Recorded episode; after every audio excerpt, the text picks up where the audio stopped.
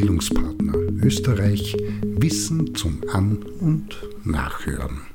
Ein Beitrag zum Thema Nachhaltigkeit, weil in den Seminaren, Trainings und Workshops, auch wenn bloß Seiten- oder Pausenthema nicht mehr wegzudenken und auch in der Planung, Vorbereitung und Umsetzung von Bildungsangeboten wichtig ist, ein kurzes Gedankenspiel dazu. Auf den ersten Blick scheint Nachhaltigkeit ein einfacher Begriff zu sein, der erst bei genauerer Betrachtung zeigt, was sich alles dahinter verbirgt, wie vielschichtig und mit wie vielen Bedeutungen er aufgeladen ist.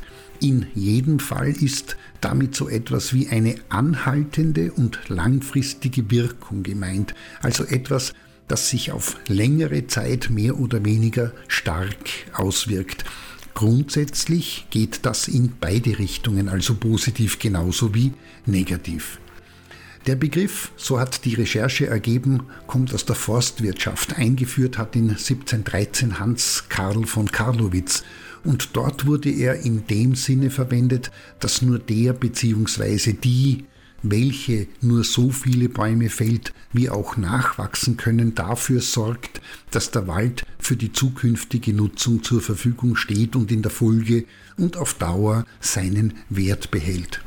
Heute findet man dieses definitorische Verständnis in nahezu allen Bereichen der Gesellschaft, der Ökologie, Ökonomie, im Finanzbereich genauso wie in der Politik, dem Sozialen, aber auch in Bildung und Beruf. Und es würde wunderlich sein, wenn nicht auch die Wissenschaft den Begriff bzw. das Thema für sich entdeckt hätte. Nachhaltigkeitswissenschaft heißt das dort und am besten transdisziplinär.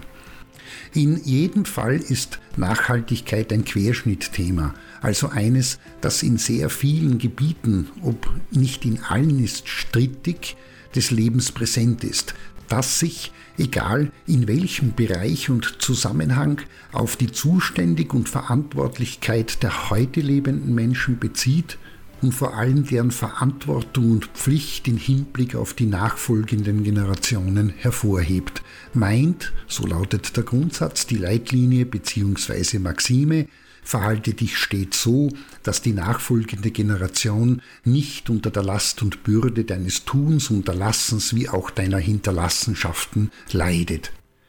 Der von Karlowitz geprägte Grundsatz wurde 1987 in den Bericht der Weltkommission für Umwelt und Entwicklung aufgenommen. Dort heißt es, mit Rückgriff auf die Geschichte, nachhaltige Entwicklung ist eine, die den Bedürfnissen der heutigen Generation entspricht, ohne die Möglichkeiten künftiger Generationen zu gefährden, ihre eigenen Bedürfnisse zu befriedigen.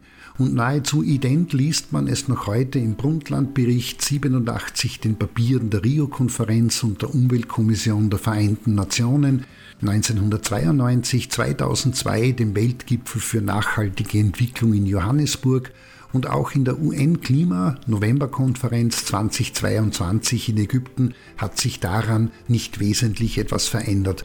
Das Ergebnis dort ist, aufbauend auf den Gedanken von Hans Karl von Karlowitz dünn und die Maßnahmen sind ein Auszug, Schluss mit Kohle und Öl, Eindämmung der Entwaldung, Reduktion der Methanemissionen, Umstellung der Agrar- und Ernährungssysteme und Industriestaaten zahlen für Umweltschäden. Das ist klar, bloß das Wie genau bleibt weithin offen. Egal welches Denkkonstrukt oder Modell Frau, Mann oder divers dem Nachdenken über Nachhaltigkeit zugrunde legt, beispielsweise das Nachhaltigkeitsdreieck, die Zauberscheiben der Nachhaltigkeit von Professor Hans Diefenbacher, drei Säulen, Pyramiden oder integratives Nachhaltigkeitsmodell. Im Grunde geht es immer um die Frage, wie kann der kleinstmögliche Abdruck, in Wahrheit muss es Schaden heißen, in dem, dass der Mensch tut und auch hier unabhängig in welchem Bereich hinterlassen werden. Dazu heißt es, Ideen entwickeln und Leitlinien zu finden, die das konkrete Verstehen und Handeln der Menschen nachhaltig im Sinne der Nachhaltigkeit beeinflussen. Ideen und Experimente dazu kann es nicht genug geben, aber es muss immer die Richtung und das gemeinsame Ziel im Auge behalten werden.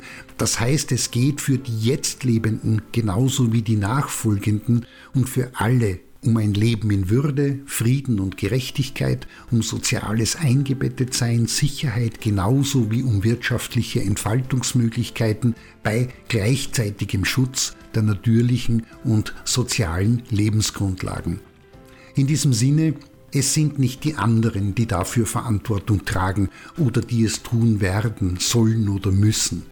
Es sind wir selbst und das in den kleinsten und kleinen Bereichen des alltäglichen Lebens jeden Tag, um die Grundlagen und Rahmenbedingungen für Nachhaltigkeit herzustellen, lebendig werden zu lassen und auch mit gutem Gewissen der nachfolgenden Generation begründen und verantworten zu können.